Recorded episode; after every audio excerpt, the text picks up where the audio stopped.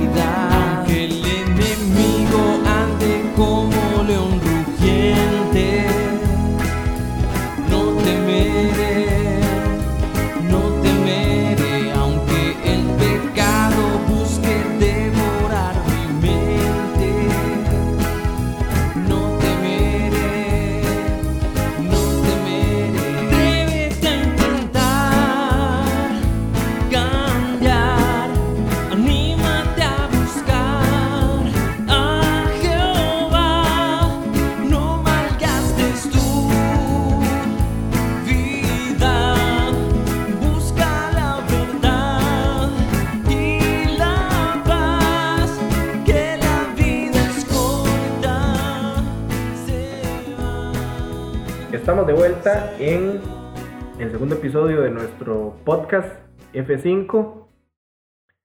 Angeri, bienvenida a mi podcast. Para mí es un gusto enorme. Yo estaba súper ansioso desde la semana pasada que nos escribimos ahí para, para pactar la, la reunión, para pactar la entrevista. Así que bienvenida a mi podcast. Muchas gracias, Kevin. De verdad, para mí es un placer el poder estar aquí a través de este medio. Qué bueno es Dios, de verdad que sí. Porque sin nosotros tal vez conocernos, sin saber hasta dónde podemos llegar, y Dios nos permite de esta manera, y así como usted lo decía, de llegar hasta Panamá sin necesidad de tal vez eh, tener que viajar por un avión, en un bus, y etcétera, ¿verdad? Pero bueno, aquí estamos. Mi nombre es Angeri. Eh, soy misionera en las islas de Cunayala, como bien lo mencionó Kevin. Y bueno, para que conozcan un poquito de, qué se trata esas islas, de cómo se ven, de cómo es el, el ambiente en donde uno vive, eh, nosotros acá en Panamá pertenecemos a una de las etnias eh, indígenas. Son siete etnias que hay acá en mi país en Panamá, de los cuales solo uno es reconocido como un territorio eh, de uno mismo, autóctono, por llamarlo de esa forma, y somos nosotros los cunas. De hecho, el territorio de las Islas Cunas es gobernado por una autoridad máxima, en donde el presidente de la República, por decirlo de esta manera, no puede llegar a tomar una decisión porque es autónoma el modo de vida allá en las islas. Eh, los gobernantes, autoridades, en nuestro idioma se les llama Sailas. Sailas. Son personas que serían como el presidente de una nación. Ellos son los que deciden por cada una de las cosas que ocurren en cada isla. Son 365 islas, Kevin, imagínese eso. Es un montón. Es más, uno tiene como para visitar uno por día, uno puede decir del año, ¿verdad? Demasiadas islas. Pero quiero recalcar que en esas 365 islas, 75 aproximadamente son habitadas. Los demás son islas de turismo, otros eh, tal vez una familia lo compró, etc. Entonces, solo 70 tienen eh, comunidades habitadas que llevan un nombre específico. O sea, las otras islas todavía eh, no tienen un nombre en sí. Así que usted que me escucha, si tiene todo el dinero, puede llegar allá a comprar una isla. ¿Está bien? bueno, vamos, vamos a empezar un ahorro para comprar una isla por allá. Bueno, es, es, es una opción. Yo me siento encantadísimo de, de, estar compartiendo con usted este podcast porque es una maravilla, o sea, eh, en todo el sentido. Yo creo que se me adelantó eh, Angeri aquí algunas de las preguntas que tengo, que tengo un montón. Vamos a ver si nos alcanza el tiempo. Vamos a ver, usted puede escribirnos un paisaje de las islas. Yo, bueno, a, a, mí me encanta imaginarme, traté de buscar ahí algunas de las, de las islas, pero, pero ¿cómo es llegar a las islas, al archipiélago de, de Cunayala? Ajá. ¿Cómo es? Descríbanos, como, como si fuéramos a cerrar los ojos e imaginarnos todo eso. Estoy en el centro de la ciudad de Panamá. Para poder llegar a las islas hay, un, hay unos carros, que son, es el transporte, el medio de transporte ahorita, que nos lleva hasta el puerto. Entonces, esos carros más o menos llevan ocho personas porque es un pick-up. El viaje dura aproximadamente, si el clima está favorable y no hay lluvia, nada de eso, son como unas tres horas desde el centro de la ciudad hasta el puerto. Pero si está lloviendo y, bueno, eh, este día el clima amaneció feo, nos lleva como unas cinco horas, porque la carretera es por montaña. O sea, antes de llegar a las islas, usted tiene, tiene que pasar las montañas. Entonces son pendientes, son cimas y por eso es necesario que el carro que nos lleve sean pick-up. No pueden entrar carros pequeños hasta el puerto. Ya cuando llego al puerto, están las lanchas que más o menos llevan unos 12 pasajeros. Hay otras que son más pequeñas, dependiendo. Y ahorita el, el pueblo Cuna está ejerciendo más en ese sentido el turismo. Han llegado muchos turistas allá. Cuando llego ahí, tengo que esperar una lancha que me lleve al lugar donde yo voy. En este caso, a Huichuala, que es un lugar donde Dios me tiene ahí sirviendo desde hace, ya voy para tres años. Angeri, esa es la, la isla donde usted eh, está trabajando. Correcto. Así es, así es. Tengo que esperar ahí, en el puerto, como le dije, y hay una lancha que va para allá. Si alguien me dice, bueno, hoy no llego la lancha que va para Huichuala, me toca esperar. Y esperar en el Señor, porque de verdad que uno a veces queda esperando así, literal. Yo puedo llegar al puerto a las 8 de la mañana y no encontrar ninguna lancha que vaya a Uchuala. Y me ha tocado esperar, Kevin, para que sepa, y usted oyente, hasta las 3 de la tarde a veces, ahí en el puerto. O sea, no es que uno va a llegar ahí y ya está la lancha para mí, que me va a llevar allá, no. Pero Dios ha sido fiel. Y hasta hoy Dios no me ha fallado. Amén. En el último momento ha mandado gente que yo ni siquiera esperaba. Ese es el Dios yo creo. Y uno vive por fe, definitivamente. Amén. Amén. He visto si le contara de cada detalle de las cosas que Dios hace. Pero sí, Kevin, esa es parte de todo esto. Desde la salida de, vamos a ver, usted sale de su casa, se dirige a las, a las islas y yo me imagino que en todos estos años que usted tiene de servir ahí es una super experiencia desde el momento en el que sale, una, una experiencia, este, así como usted me lo está diciendo, una experiencia divina con, con Dios, encontrarse en cada detalle con, con el Señor, es, es, es increíble. Cuando ya logra tomar la lancha y llegar hasta, hasta la isla, ¿qué es lo primero? Cuando usted va llegando, no hay mar por ningún lado, me imagino que usted se monta la lancha, no ve absolutamente, eh, perdón, no ve tierra por ningún lado. Avanza, avanza, ¿cuánto tiempo dura llegar allá y, qué es lo primero que ve cuando, cuando va a llegar a Huichuala? Ok. Cuando me monto al bote, tal vez la isla más cercana, porque ya, como ya estoy en el mismo, donde empiezan las islas, ahí donde yo sirvo, sí hay islas muy cercanas. Así que aparte de mar, puedo ver a lo lejos tal vez una isla, dos islas y así. Pero apenas voy llegando, casi siempre yo trato de avisar a alguna hermana que está allá el día que yo voy a viajar. Y yo estoy segura ya que en el muelle donde voy a llegar están los niños esperando. Es algo que a mí me emociona. Usted no sabe, Kevin, lo que impacta mi corazón cada viaje que hago, porque ellos ya están ahí. Y lo primero que veo al llegar al, al muelle son ellos. Ellos esperando que alguien les habla y les conduzca en la verdad. Y de verdad que para mí es impactante cada viaje que voy y veo a ellos. Y los, lo primero que me dicen es, maestra, misionera, llegó otra vez, qué bueno. Y con esa emoción, ¿cómo no dar gratitud a Dios por lo que Él está haciendo en ese lugar? Bueno, yo estoy, llevamos unos minutos de este podcast y, y estoy impresionado, pero bueno, no puedo dejar que, que que esto me gane y tengo que, y tengo que continuar entrevistándola. Bueno, ¿cómo, cómo son esos niños?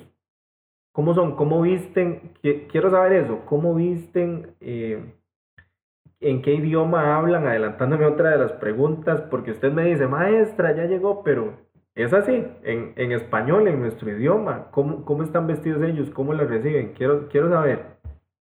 La mayoría del pueblo cuna eh, es un pueblo como yo le dije, son, somos indígenas. Y como tal, la mayoría de los niños, usted va a verlo sin sandalias, sin zapatos, así, así, eh, solo descalzos, ¿verdad?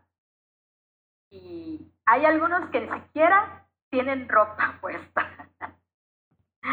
Viven así.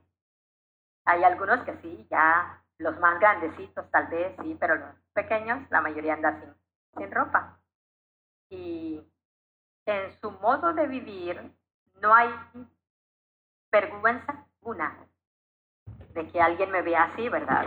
Entonces, ya ellos eh, están acostumbrados a, ese modo de vivir. Ellos, eh, cada uno de los que viven en la isla, describiendo a los niños, sí hay una escuela, pero es una escuela multigrados. Entonces, no todos los niños tampoco llegan a la escuela porque no hay ese recurso económico que les haga poder solventar los gastos a los padres de familia. Sí, le entiendo, le entiendo muy bien. Parte de, de, de las preguntas de, de este podcast, de esta entrevista, ¿cómo es la cultura eh, ya usted me hizo una introducción ahí un poquito eh, a, la, a esta otra pregunta, ¿cómo es, ¿cómo es la cultura? Bueno, ya me dijo cómo se visten, pero ¿cómo, cómo es una señora en la isla Huichuala, en el archipiélago de, de Cunayala? ¿Cómo se viste? Eh, tengo la idea de ver una persona con algo en su cabeza, con un vestido de colores, ¿Cómo es la cultura? ¿Cómo, cómo, cómo se comportan ellos? Primeramente le voy a describir a la mujer cuna, ¿está bien? La mujer cuna es una mujer de casa. Creo yo que por ser indígenas, eh, creo, yo, por lo menos yo, ¿verdad? Personalmente, cuando veo en diferentes lugares, países donde hay grupos indígenas, tal vez el comportamiento de la mujer siempre es relacionado en cada una de ellas en esos grupos indígenas. En el cuna, la mujer se viste de una manera muy colorida. Entonces, el atuendo de nosotros como tal es muy llamativo.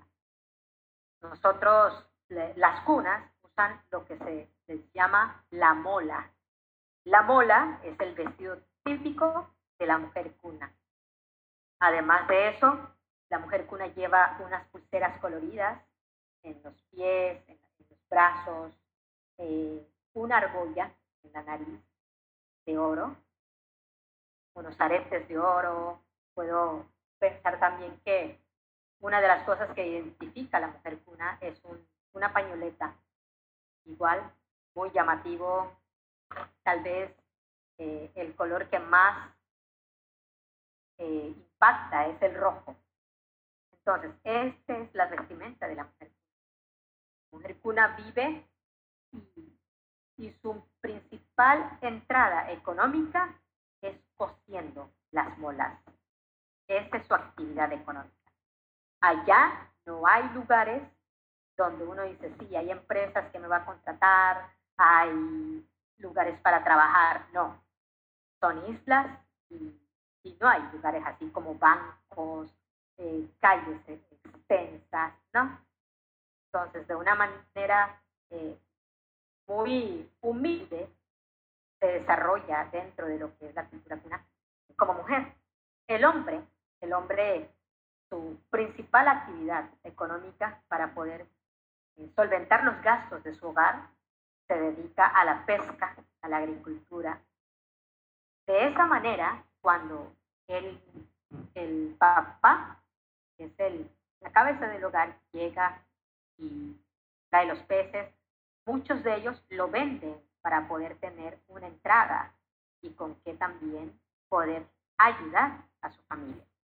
De igual manera, en todo lo que es la agricultura. Pero la mayoría de nosotros vimos en esas islas y de lo que uno gana o de lo que uno busca, ya sea en el mar y en eh, lo que es la agricultura, de eso mismo uno vive y uno se alimenta. Esa es parte de lo que le puedo comentar. Ok, ya casi entramos a otra pregunta, pero antes no quiero dejar a los oyentes con la duda. ¿Qué, qué consumen? ¿Qué alimentos hay? Si usted me pregunta, bueno, en Costa Rica, pinto, arroz y frijoles, eso es lo que nos caracteriza. El, el gallo pinto, las tortillas, eso es lo que, eso es tico, completamente. ¿Qué alimentos son los característicos de, de las islas o, o, o ahí en Huichuala? Y otra pregunta, eh, haciendo un paréntesis, ¿por qué usted dice, antes de que me conteste esa que le acabo de hacer, ¿por qué usted dice somos? ¿Usted de ahí, nació ahí o ya usted se siente parte de? Gracias, Kevin.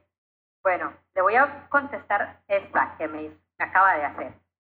Yo soy de allá, yo nací allá. Soy cuna de nacimiento. Y vine a conocer eh, la parte de Panamá, de la ciudad del centro, a la edad de 13 años. Toda mi infancia lo desarrollé, lo viví en las islas. Pero no soy de Uchuala, ¿ok? Soy de otra isla que queda como a siete horas de esa isla. En mar, a puro mar, ¿verdad? A siete horas. El nombre de mi isla donde yo soy es Ailantí. Y Dios, bueno, en su bondad y en su misericordia, me ha traído por varias experiencias hasta tenerme en Michuala. Entonces, por eso digo que somos, porque soy de allá. De hecho, eh, tal vez el llegar hasta ahí, donde estoy en Michuala, ha abierto un compás muy grande, en el sentido que por ser cuna, ellos me aceptan muy rápido, porque hablo su idioma, porque soy de allá. Entonces, es, es más rápido esa aceptación del cuna cuando ven a su hermano, como le dicen. Pero claro, no hermanos en Cristo. Ese es otro punto, ¿verdad? Ese es uno. Y lo que se consume ahí es el plato típico, le llamamos Tule Más. Lo vuelvo a repetir, Tule Más. Ese es un nombre en cuna, ¿ok? Eso es sopa de pescado. Lleva yuca, lleva plátano verde, guineo verde, eh, el caldo es de coco y por supuesto el pescado. Ese es el plato típico de allá de las islas. Bueno, ya con eso que usted me acaba de escribir me, me, me agarró cierta hambre, ¿verdad? Suena encantador, delicioso. A lo mejor y, mi próximo viaje después de que pase la pandemia sea a Huichuala, las islas del archipiélago de, de, de Cunayala. Bueno, vamos a cambiar un poquito de tema. Ya conocimos un, un poquitito de comidas, tradiciones, de cómo funciona. Eh, ya usted nos comentó cómo es el gobierno en las islas, de su idioma. Usted maneja 100% el idioma cuna, puede comunicarse con, con cualquiera. Y, ¿Y el idioma cuna es general para todas las islas o hay algún dialecto específico para cada isla? Es general, Kevin, es, general. El, el, idioma cuna eh, se maneja en, toda, en todas las islas. Tal vez una que otra palabrita cambia, pero es lo mismo en todo lugar, en todo el archipiélago. Así que es por eso que fue como que muy fácil llegar al lugar donde estoy, porque todos hablamos lo mismo. Entonces, de hecho, este es uno de los idiomas reconocidos por nuestro país desde hace ocho años. Panamá reconoció como un idioma el idioma cuna. Y de verdad ha sido un gran avance porque dentro de lo que es la educación misma de nuestros niños allá en las islas, se les enseña el español, pero también el cuna, para que no se pierda esa identidad. Claro, no, me parece, me parece genial. Y me imagino que son una, un grupo de muchísimos años. Y, y ha sido un gran avance que hace apenas ocho años, hace, hace ocho años los, los reconozcan como, como un idioma este, de su gobierno, de su país. Ahora, tengo una pregunta. ¿Cuál es el principal reto para llevar el Evangelio a las islas Cuna? ¿Cuál es el, puede ser que no, que haya más de un reto, pero cuál es el principal? Usted me diga, Kevin, para llevar el Evangelio a las islas Cuna, hemos tenido que pasar por esto, hemos tenido que sacrificar esto, y el reto principal es este. Ok. Eh, actualmente, gracias a Dios, la mayoría de las islas tienen conocimiento sobre el Dios verdadero, sobre Jesucristo como tal, como el Hijo de Dios. Pero no todos lo aceptan. Como, como el grupo indígena que son, ya hablando ahora sí de una manera tal vez más espiritual, porque gracias al Señor, Él me rescató, me salvó, y obviamente ya no comparto muchas de las creencias que hay eh, en la isla. Eh, para el Cuna, todos van al cielo. Todos. Todo el mundo va al cielo. Esa es la creencia de, la cultura cuna. Entonces, el llegar allá y presentarles el Evangelio es un reto ya, de hecho, porque a que yo le diga que para llegar al cielo debe aceptar a Cristo como su Salvador, ellos simplemente me cierran las puertas si yo les hablo de esa manera. Entonces, el reto ahorita es, de hecho, cuando yo llegué la primera vez allá, yo recuerdo muy bien un consejo que me dio un misionero y me dijo, Angie, usted llegue allá y llegue como si fuera una maestra más. Tal vez no les comunique del Evangelio. Gánelos en su forma de vivir, en, ser sus amigos. Yo dije, tiene razón. Aunque ya yo, conozca el idioma y cómo se comportan, de todo lo que ellos hacen, pero yo tenía que conocer a ellos como amigos antes de presentarles a Cristo. Y fue un gran reto. Pero gracias a Dios, hoy en día hay una congregación que llegan al templo. Entonces, el reto principal para llevar el Evangelio a las islas es que usted pueda ganarse amigos ahí. Si usted no es cuna, ¿verdad? Ese es uno. Pero como le dije y recalco, por yo ser cuna, para mí tal vez fue más fácil llegar a ese lugar. ¿Cuántos años? ¿Cuántos años tiene trabajando? Yo sé que usted es eh, cuna, desde la cuna, desde su nacimiento, pero ¿cuántos años tiene sirviendo al Señor en, esa, en misión, siendo misionera a las islas? Ok, Este, antes que yo llegara a Huichuala, ya debo, debo mencionar a los misioneros Centeno, a don Freddy y doña Mari. Ellos ya estaban haciendo el trabajo desde hace 15 años atrás, visitando esas islas. Y ellos al llegar allá, por ser guagas, como le, le decimos, guagas son latinos, gente que no es igual que nosotros, que los cunas, se les llama guagas. Entonces, cuando ellos empezaron a llegar a la isla, muchos eh, no lo aceptaron de una vez. Entonces era más difícil el llegar porque ellos no conocen el idioma, no hablan, no, no podían comunicar el Evangelio como ellos les hubiese gustado. Y bueno, Dios en su soberanía me tiene desde hace tres años llegando a ese lugar. Hace tres años eh, la familia Vance decidió en mandar a una misionera. Y bueno, yo dando al Señor por cuando estuve en Costa Rica estudiando, Dios puso en mi corazón, yo le decía a Dios, yo no puedo irme de aquí, salir del seminario, sin saber qué es lo que usted quiere para mí, hacia dónde me quiere llevar. Siempre mi corazón ha sido dado a mi gente, a, a mi pueblo cuna, cuando Dios puso esa inquietud en mi corazón, yo empecé a orar y yo dije, Dios, por favor, confírmame hacia dónde me quieres mandar.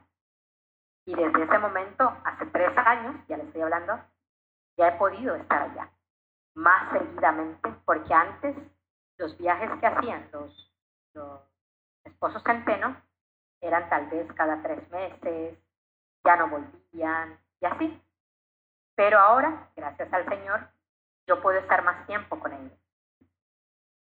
Y es una aventura, es una aventura que de verdad Dios ha hecho y dejó semillas a través de los misioneros centenos que hoy yo puedo ver el fruto que ellos sembraron.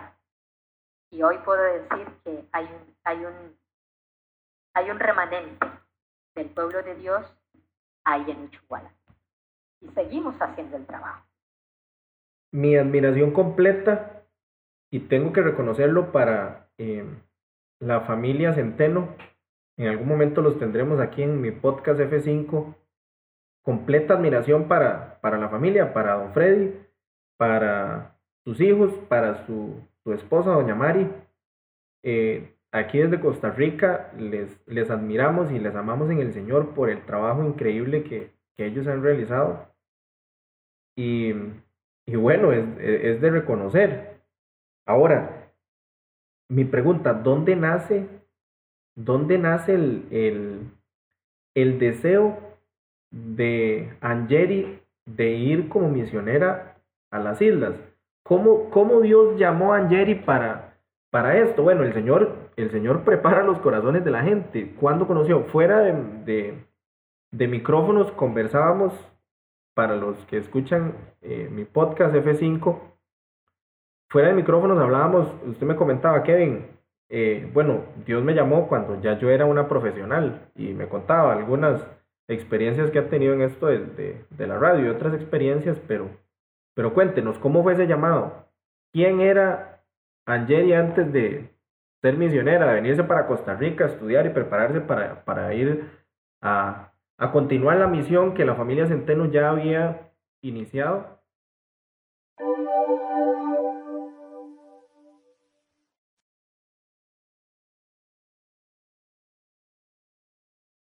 Bueno, llegamos hasta aquí por hoy, pero en la segunda parte del segundo episodio de mi podcast F5 vamos a tener el resto de esta interesantísima historia de fe y entrega sin lugar a dudas. No olvides seguirme en Instagram y Facebook, además de seguir este podcast en Spotify. Un agradecimiento especial para mi buen amigo Andrés Castro por facilitarnos su música. Bendiciones y hasta la próxima. stars that blind.